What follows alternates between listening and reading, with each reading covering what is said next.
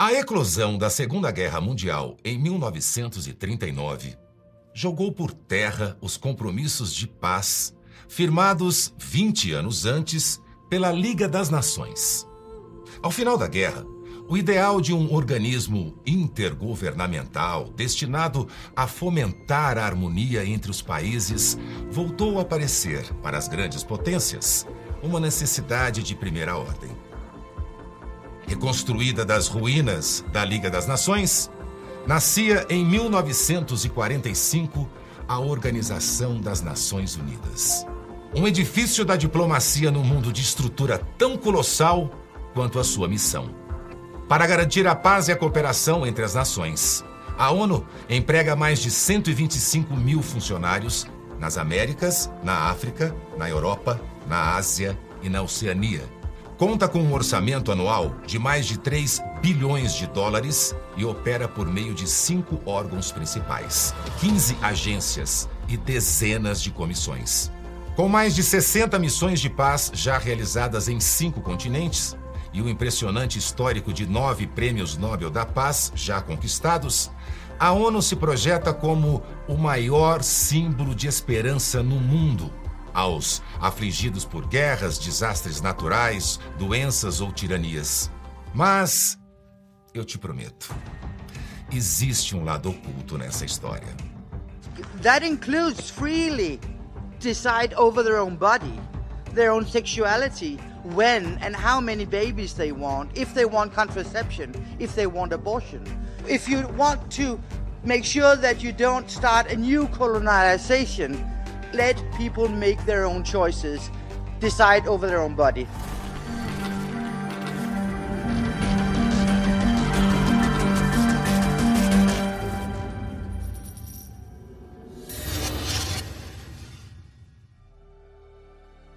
As atividades da ONU são distribuídas entre os órgãos que a compõem, sendo cinco deles os principais: o Conselho de Segurança, o Secretariado, o Tribunal Internacional de Justiça, o Conselho Econômico e Social, que abriga agências como Organização Mundial da Saúde e a Unesco, e a Assembleia Geral, o órgão com representatividade mais diversa, por ser o único do qual participam todos os Estados-membros da ONU, além de compreender como corpo de apoio o Conselho de Direitos Humanos.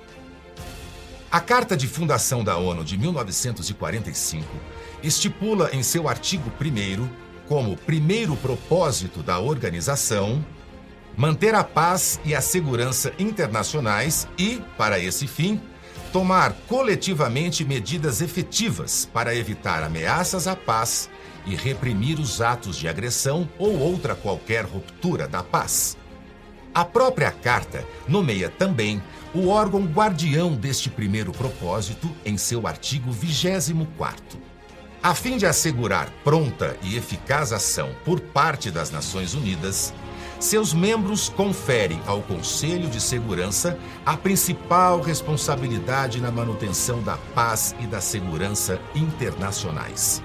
Ao contrário da Assembleia Geral, de acesso garantido a todos os Estados-membros da ONU, o Conselho de Segurança é integrado por um seleto grupo de apenas 15 nações, sendo cinco delas privilegiadas com assento permanente e poder de veto.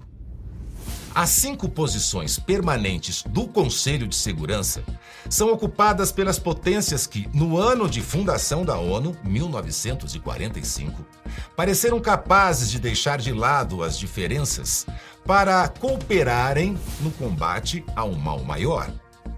São cinco dos aliados que lutaram na Segunda Guerra Mundial contra o eixo nazi-fascista: os Estados Unidos, a União Soviética que após ser dissolvida, teve o assento herdado pela Federação Russa, o Reino Unido, a França e a República da China, sucedida pela República Popular da China com a Revolução Comunista no país. Privilegiadas com o poder de veto, cada uma das cinco nações pode, sozinha, interditar as resoluções do Conselho. Mas a esperança de cooperação entre estados com regimes e valores tão inconciliáveis se provaria um golpe mortal da ONU contra seus próprios ideais pacifistas. O encerramento da Segunda Guerra Mundial, ao contrário de selar entre os aliados uma garantia de coexistência harmoniosa, inaugurou a disputa entre as duas superpotências vencedoras pelo mais valioso espólio de uma grande guerra mundial: a influência sobre os povos e territórios. Rapidamente, as tensões entre Estados Unidos e União Soviética escalariam até fraturar o globo em duas zonas de influência, em uma guerra fria que aniquilou a confiança entre os países com conflitos armados, propagandas ideológicas e o terror da constante ameaça de uma guerra nuclear.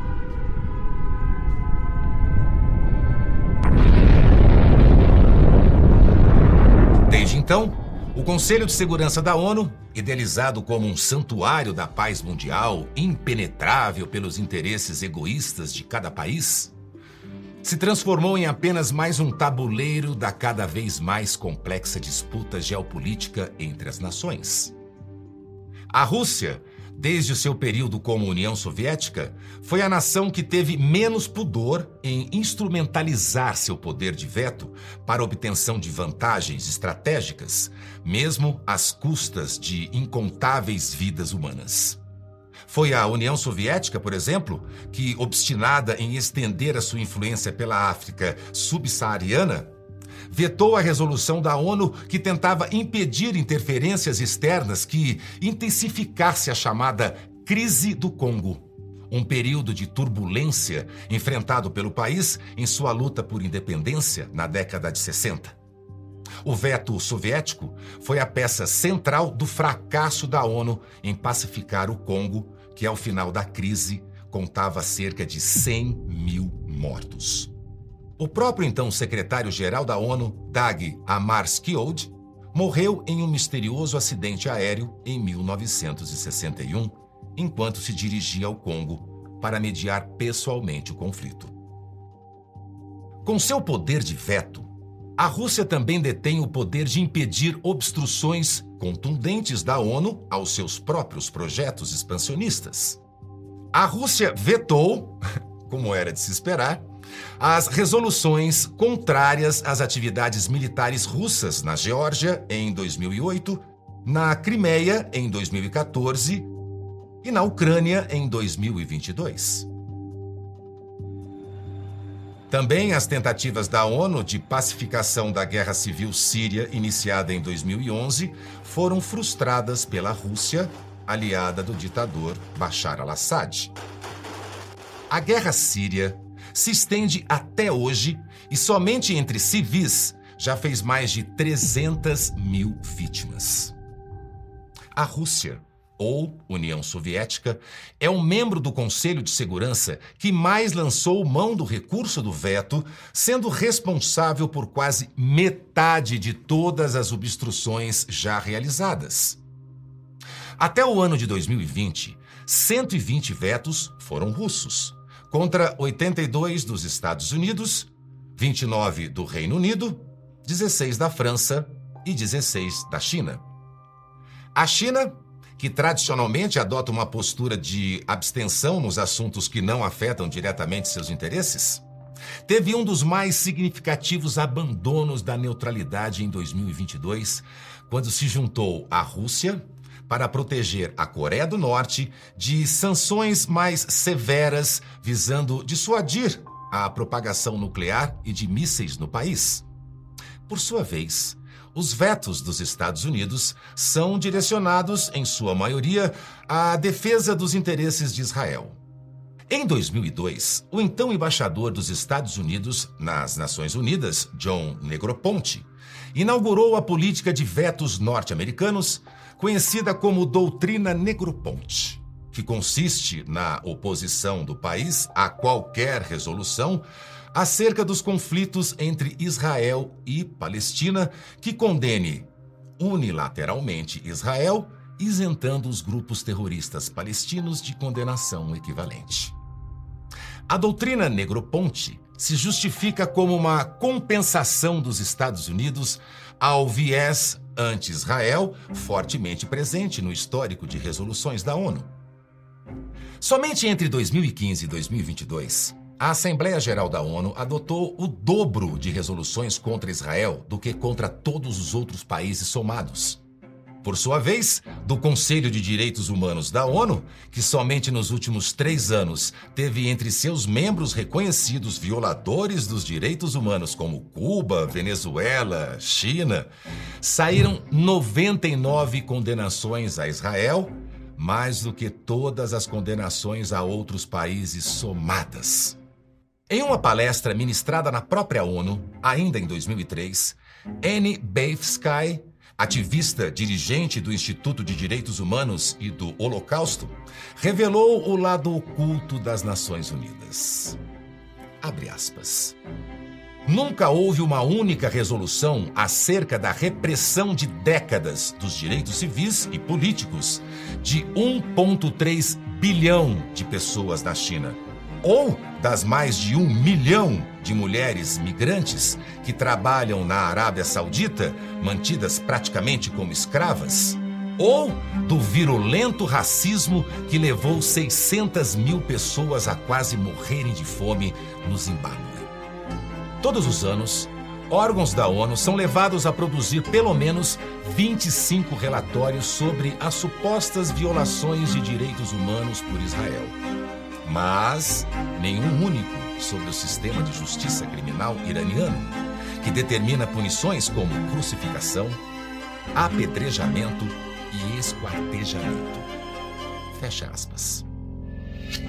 Mas, enquanto as resoluções sobre povos, guerras e territórios são sequestradas por aqueles com poder para dobrá-las aos seus interesses nacionais, uma outra força supranacional opera nas sombras, longe dos clarões dos mísseis e do barulho das metralhadoras. Desimpedida por vetos, leis de guerra ou pela soberania das nações, a força da ideologia se propaga também parasitando a autoridade da ONU para se legitimar. A Conferência Internacional sobre População e Desenvolvimento de 1994, no Cairo, coordenada pela ONU, é considerada o berço do movimento designado pela sigla SRHR Sexual and Reproductive Health and Rights conhecido no Brasil como Direitos Sexuais e Reprodutivos. Já no ano seguinte, na também convocada pela ONU Conferência Mundial sobre a Mulher, sediada em Pequim, os direitos sexuais e reprodutivos foram consolidados como parte dos direitos humanos. Os direitos humanos das mulheres incluem seus direitos de controlar e decidir livremente e com responsabilidade sobre assuntos relacionados à sua sexualidade, incluindo saúde sexual e reprodutiva. Mas os direitos humanos tradicionalmente redigidos em linguagem genérica e incontroversa, provaram-se indefesos à ressignificação de seus conceitos para a militância de algumas das causas mais controversas. O reconhecimento dos direitos sexuais e reprodutivos como direitos humanos pavimentou o caminho para que o descumprimento de qualquer interpretação posterior do que deveria ser entendido como direitos sexuais e reprodutivos fosse condenado como violação dos direitos humanos. Assim, por exemplo, uma diretriz atual da Organização Mundial da Saúde determina que diversas abordagens comuns de leis e políticas de aborto impõem barreiras ao acesso ao aborto sendo inconsistentes com os instrumentos legais dos direitos humanos internacionais. Estados devem respeitar, proteger e executar os direitos de quem procura o aborto, incluindo seus direitos sexuais e reprodutivos. Aborto deve ser completamente descriminalizado. Os direitos sexuais e reprodutivos estão também inseridos na Agenda 2030. também conhecida como Sustainable Development Goals Objetivos de Desenvolvimento Sustentável. A Agenda 2030 é constituída de 17 metas que as nações signatárias, entre elas o Brasil, se comprometem a cumprir até o ano de 2030. Sob o quinto objetivo, igualdade de gênero, encontramos o item 5.6. Assegurar o acesso universal à saúde sexual e reprodutiva como acordado em conformidade com o Programa de Ação da Conferência Internacional sobre População e Desenvolvimento, aquela de 1994 no Cairo, e com a Plataforma de Ação de Pequim. Em 2018, a Unesco, braço da ONU para Educação, Ciência e Cultura, publicou um guia para uma educação sexual nas escolas, comprometida com a Agenda 2030 em que elege o tema do gênero como um dos conceitos-chave. Em seu quadro 3.1, chamado A Construção Social do Gênero e Normas de Gênero, recomenda como objetivo de aprendizado para alunos de 5 a 8 anos. É importante entender a diferença entre sexo biológico e gênero. Para alunos de 9 a 12 anos, normas culturais e sociais e crenças religiosas são alguns dos fatores que influenciam nos papéis de gênero. E para alunos entre 15 e 18 anos, é importante desafiar os vieses de gênero em nós mesmos e nos outros. E homofobia e transfobia são prejudiciais às pessoas de orientação sexual e identidade de gênero diversas. A Agenda 2030, que inclui metas no campo social, de saúde, de urbanismo, de ambientalismo, de infraestrutura e de justiça, é de uma ambição tão audaciosa e abrangente que reduziria os governantes seriamente comprometidos com ela a meros executores de uma agenda política global cujos impactos já podem ser sentidos por toda parte. Massive farmer protests have broken out around the Netherlands. Dutch farmers are protesting new climate regulations that will close farms and force them to kill off livestock in order to curb nitrogen emissions. This battle between farmers and regulations imposed by the government has been going on for the past few years. In 2015, the UN unveiled its 2030 Agenda for Sustainable Development, and in it are aggressive actions to curb climate change. In order to meet the metrics, the Netherlands has been ramping up regulations despite farmers saying they needed time to adapt and to go slow or they will go out of business. Protesters are set to return to Parliament. The Abandon Agenda 2030 protest is scheduled to kick off tomorrow.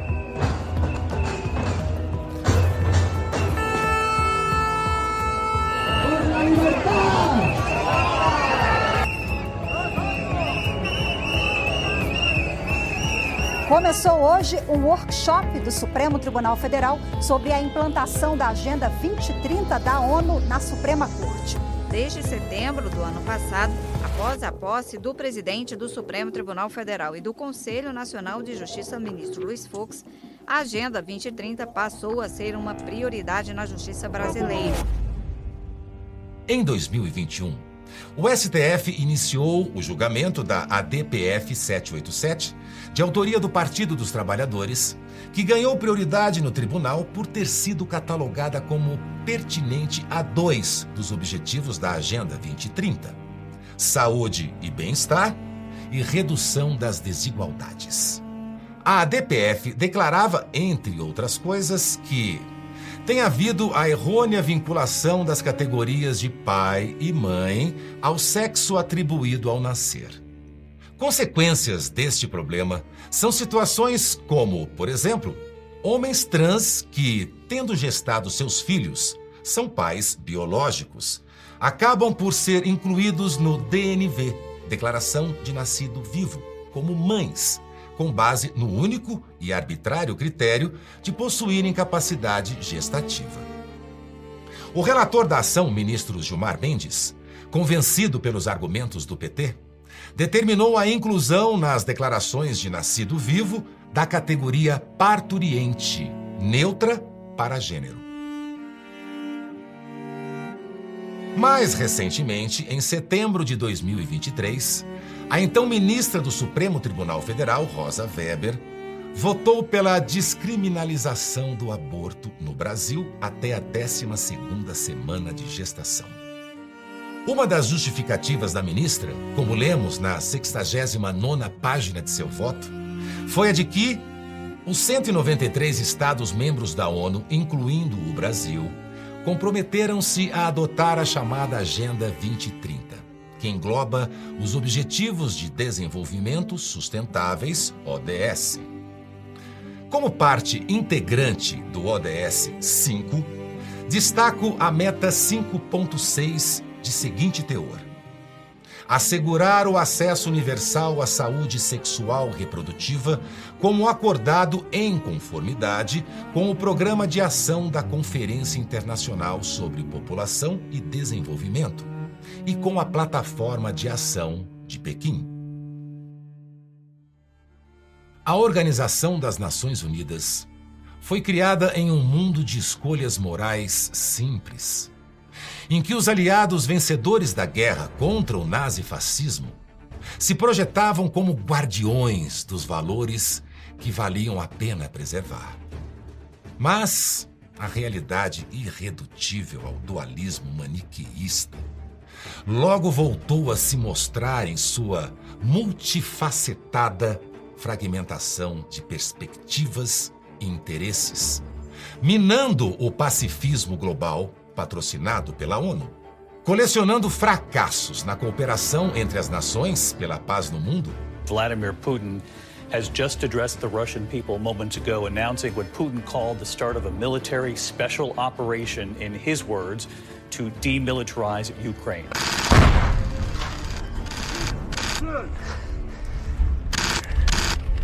Israel has formally declared war after that unprecedented multi-pronged terror attack from Hamas. A ONU agora transforma seus majestosos edifícios de Nova York e de Genebra em potentes faróis dos direitos humanos no mundo, iluminando o caminho dos que aderem à sua ideologia e ofuscando os que respeitam o legado das próprias tradições. My name is Mette Gjerskov. I am from uh, the Danish Parliament. I'm a former minister. When I've been to Africa, I've spoken to a lot of women, and some women want this, and some women want that. But I think we should allow them to decide for themselves.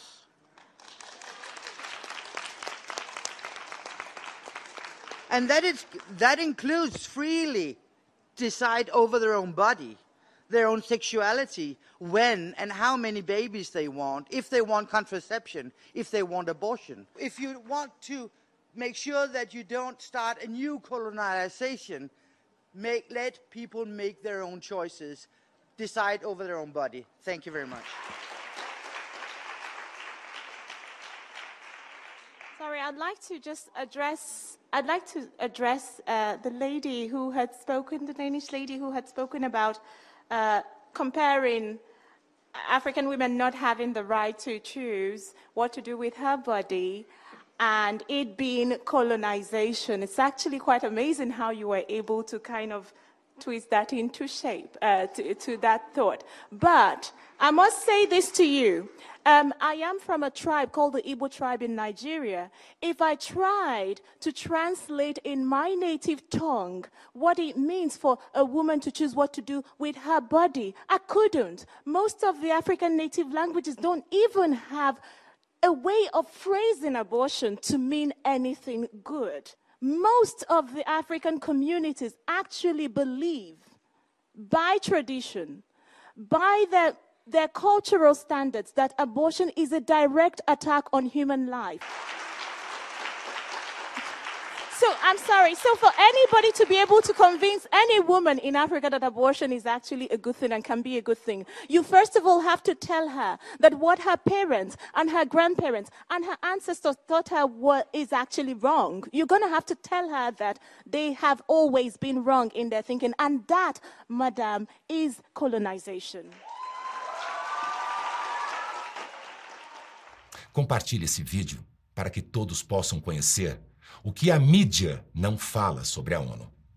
E se você Quer ver revelada alguma face oculta que ainda permanece em segredo? Deixe sua sugestão aqui nos comentários. E para aqueles que acham que os seus segredos estão enterrados em segurança, nas covas perdidas da história, tenham cuidado. Pois existem três coisas que não podem ser escondidas por muito tempo: as faces ocultas.